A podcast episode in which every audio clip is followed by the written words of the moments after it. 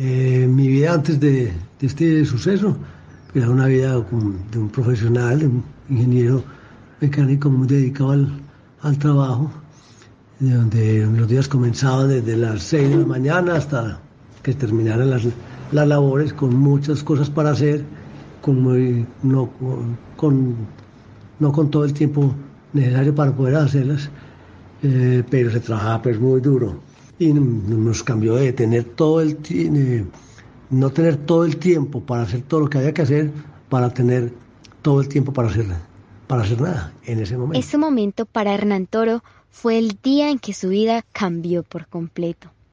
El 12 de agosto del año 2000 tenía 38 años, una hija recién nacida y toda una vida por vivir. Él y su compañera de trabajo, María Isabel, fueron secuestrados por el Frente 36 de las FARC entre el municipio de Santa Rosa y Yarumal en Antioquia.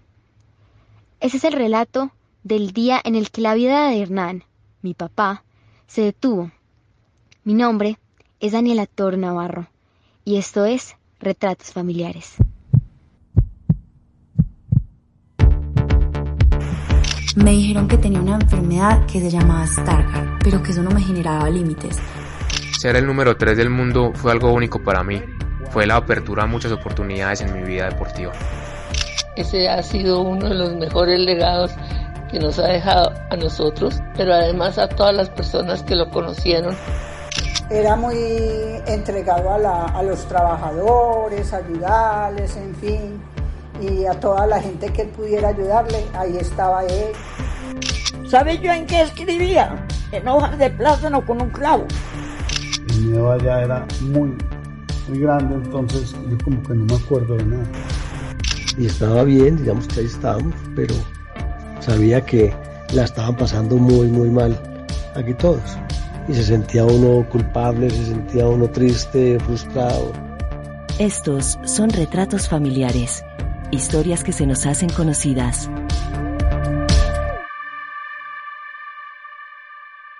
Eran las seis de la mañana y como un día normal iban María Isabel y mi papá directo a la empresa de champiñones donde trabajaban desde hacía mucho tiempo. En la carretera entre Santa Rosa y Yarumal había una moto que sospechosamente los perseguía, pero no le prestaron atención hasta que más adelante, en mitad de la carretera, un grupo de guerrilleros les para en el carro. Sin dudarlo, mi papá frena, les piden salir del carro, les quitan los documentos y la argolla de matrimonio. Luego vuelven al carro, pero esta vez en la parte de atrás, mientras uno de los guerrilleros maneja sin cuidado, lejos de donde se encontraban. Mientras tanto, pues nos mirábamos, llorábamos, pensábamos en todo lo que nos estaba pasando, en que, en que, pues, ¿por qué nos pasaba a nosotros? ¿Por qué les pasaba a ellos? Era lo único que pensaban. Después de un tiempo, el auto se detuvo en mitad de la nada, donde se acababa la carretera. Un grupo más de guerrilleros los recibieron y los llevaron bosque adentro.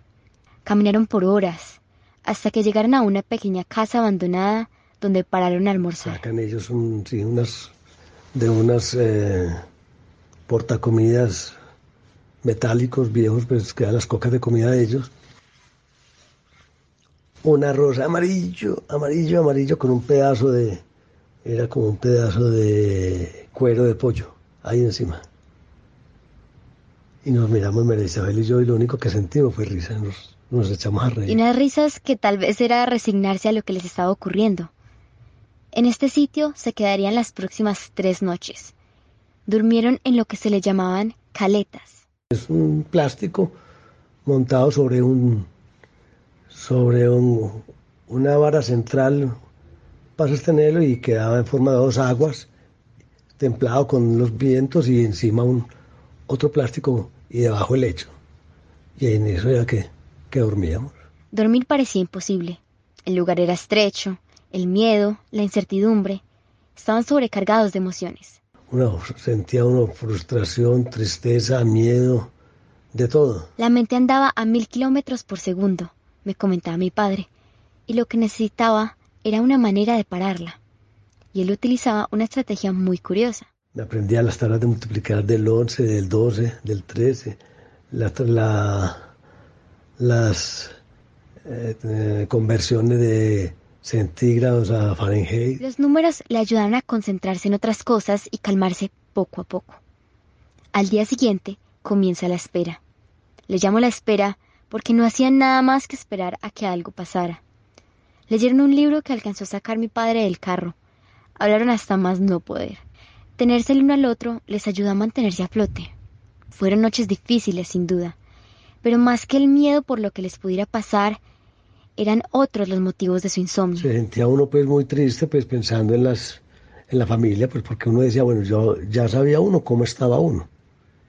Y estaba bien, digamos que ahí estábamos, pero sabía que la estaban pasando muy, muy mal aquí todos. Y se sentía uno culpable, se sentía uno triste, frustrado. Al tercer día, a las seis de la tarde, volvieron a caminar. Al cabo de unas horas, un ruido inundaba el bosque. Empezaron a empezamos a escuchar helicópteros muy bajitos. Y entonces los del grupo se asustaron y caminaban con precaución, pendientes de cualquier movimiento. Lo que hubiera podido ser una señal de esperanza se convirtió en un inmenso miedo. Y yo le dije, bueno, María, pilas pues que cualquier cosa nos tenemos que tirar al suelo, a esas cañadas, para que no nos vamos a caer aquí en una bala perdida. Así, asumiendo esta nueva realidad, siguieron caminando toda la noche hasta llegar a otra casa, donde los dejaron en el suelo de una habitación. Esta casa quedaba cerca de una quebrada donde les permitían ir. Eso pasamos ahí como otros tres días, el baño, eh, si el baño sí era sagrado, pero era una rutina distinta y era una rutina que nos sacaba como de, de ese momento. Disfrutábamos el baño, indudablemente que lo, que lo disfrutábamos, disfrutábamos mucho ese baño.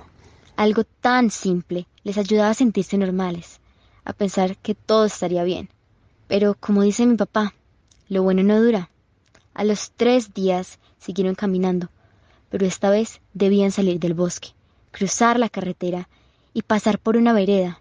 Para esto, debían pasar desapercibidos, así que los hicieron vestir con ropa de ellos.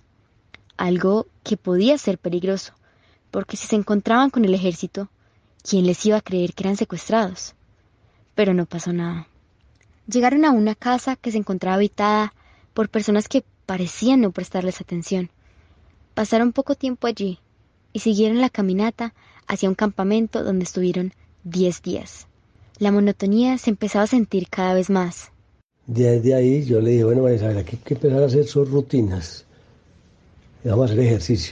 Y esos momentos de ejercicio los mantenían sanos, tanto física como mentalmente, porque tenían algo que hacer todos los días, algo que les ayudaba a despejar la mente. Pero unos días después, algo raro estaba pasando. Se sentía el ambiente extraño. Algo iba a pasar.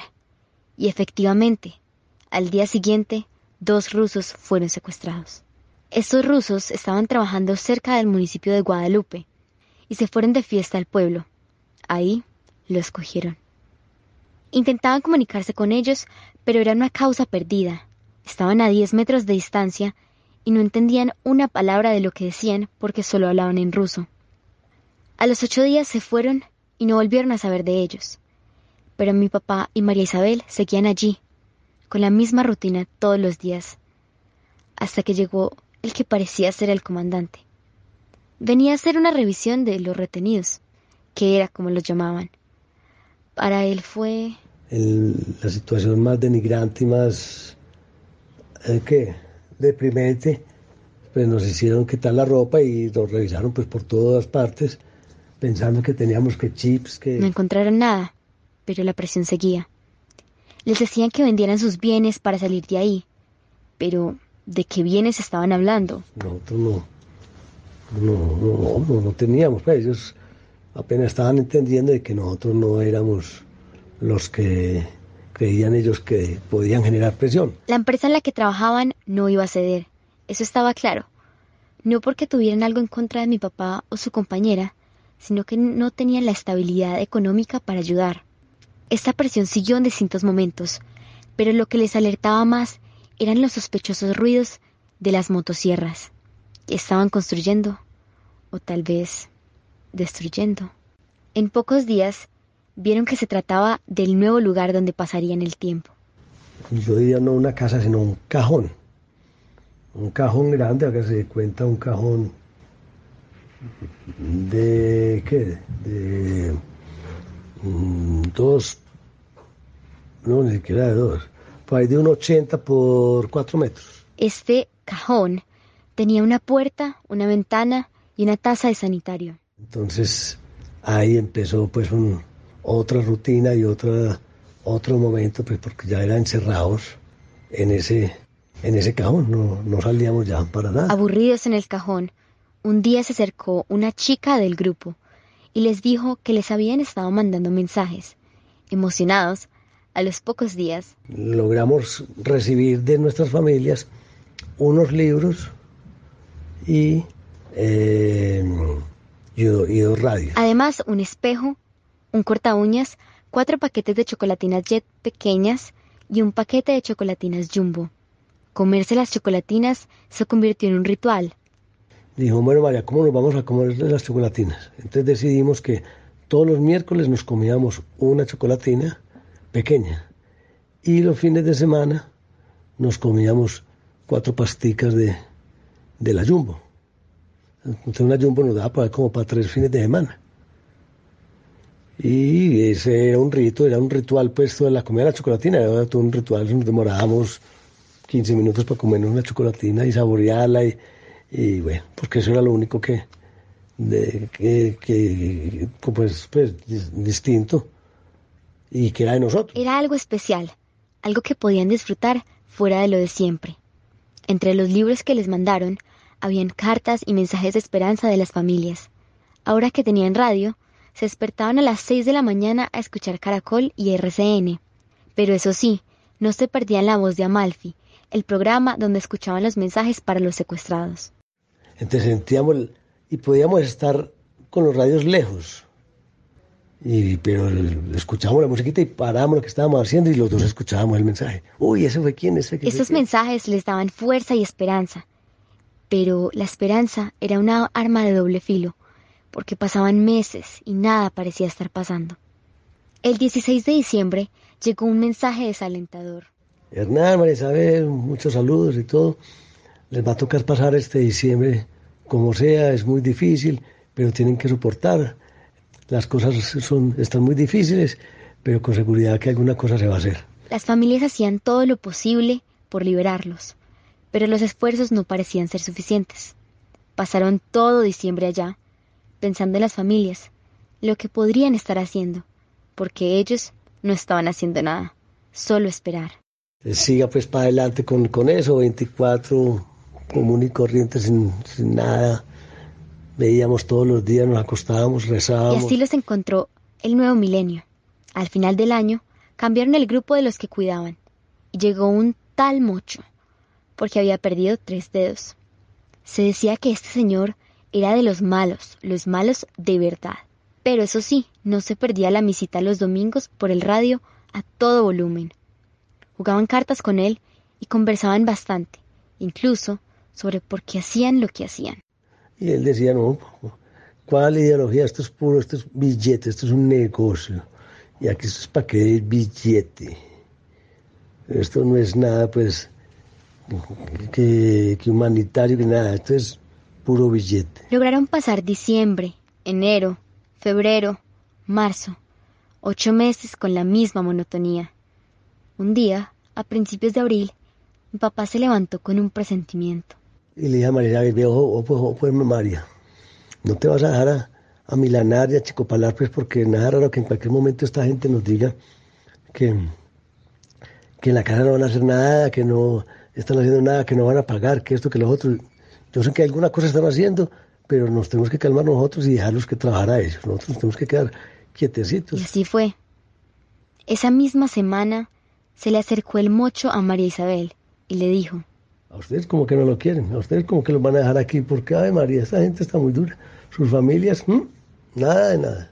todo para asustarlos porque mientras estaban allá, las dos familias unidas negociaban y trabajaban sin parar para rescatarlos. Días después, tuvieron que moverse del lugar porque uno de los vigilantes había notado algo sospechoso. Se fueron a un sitio despejado. Ahí ya no tenía ningún cajón. Podían disfrutar de lo que se pudiera de la naturaleza. Sin embargo, las noches eran duras, porque aunque podían ver el cielo estrellado, a mi padre lo tenían amarrado y decían... Eh, se le daña el corazón a don Hernán y no... Claro, no querían que intentara escaparse. El 26 de abril de 2001 se llevaron a mi papá a un monte lejos del campamento. Al llegar, recibí una llamada. Era el hermano de María Isabel, que preguntaba por ella. También habló con mi mamá. Esta llamada los entusiasmó bastante, porque mostraba que la negociación ya iba muy adelantada. Estaban pidiendo pruebas de vida. Pero pasaban los días y nada. Seguían llegando mensajes por el radio. Incluso llegó un mensaje de un hermano de mi papá que los dejó desalentados y tristes. Hasta que a las dos horas llega uno de los comandantes y les dice: Bueno, empaque pues que se van. Y decir para las casas, sí, sí, ya, hijo de pucha, María, qué bueno. Por fin algo había cambiado. Después de una caminata de dos días, llegaron a una vereda donde los recogerían a la una de la tarde. Pero pasaban las horas y nadie llegaba. La paciencia se les agotaba. Todo lo que habíamos aprendido de esperar en, todo ese tiempo, y aquí nos estábamos desesperando pues con, con dos horas. A las tres y media llega un carro con dos personas y María Isabel corre porque la reconoce. Mi papá no duda y la sigue. Les devolvieron los papeles, la argolla de matrimonio y los dejaron ir. Parecía que todo por fin había terminado, hasta que los diez minutos del viaje se encontraron con lo peor.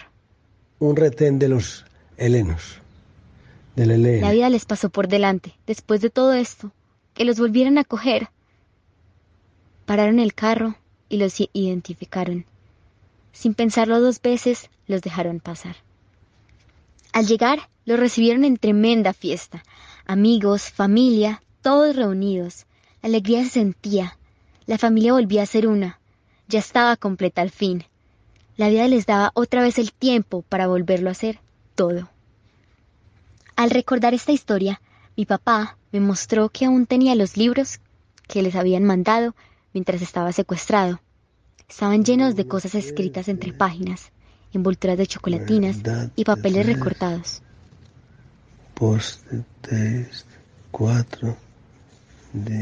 Eso era algo de las cosas que estaban escritas en los libros.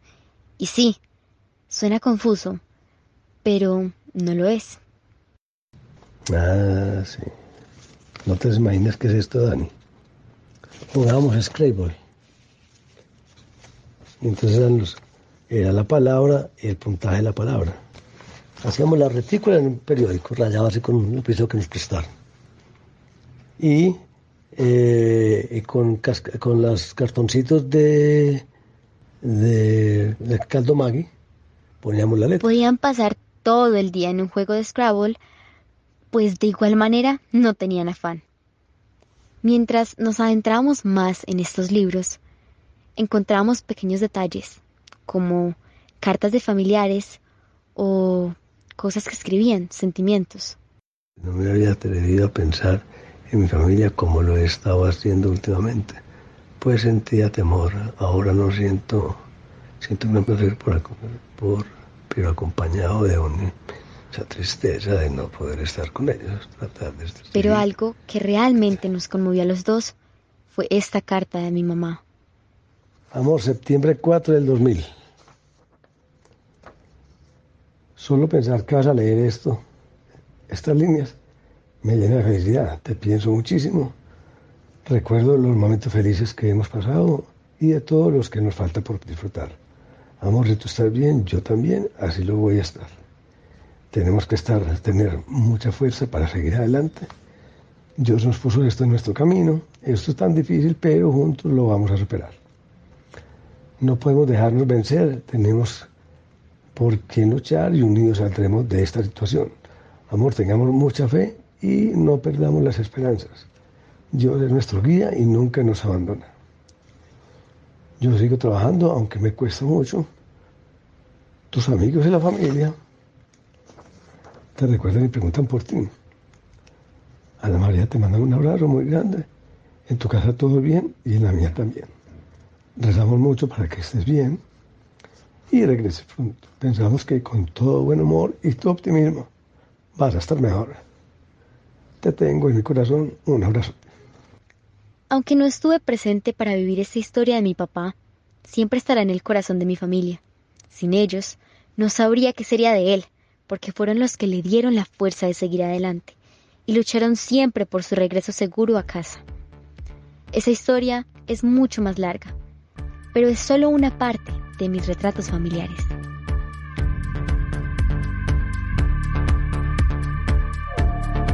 Esa historia fue editada, escrita y narrada por Daniela Toro Navarro.